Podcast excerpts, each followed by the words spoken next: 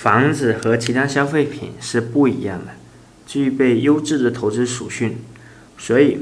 我们所谓的花钱买房子，其实没有真的花掉，而是货币转换为了等价的房产。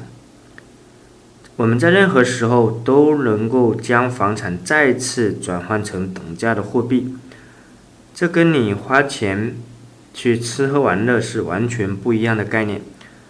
那个钱是真的就是花没了，永远是不可逆转的，你留下的只是排泄物加美好的回忆。所以，如果房子租金能够抵利息，就可以买。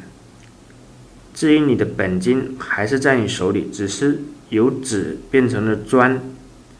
纸是可以无限印的，而砖头是有限的，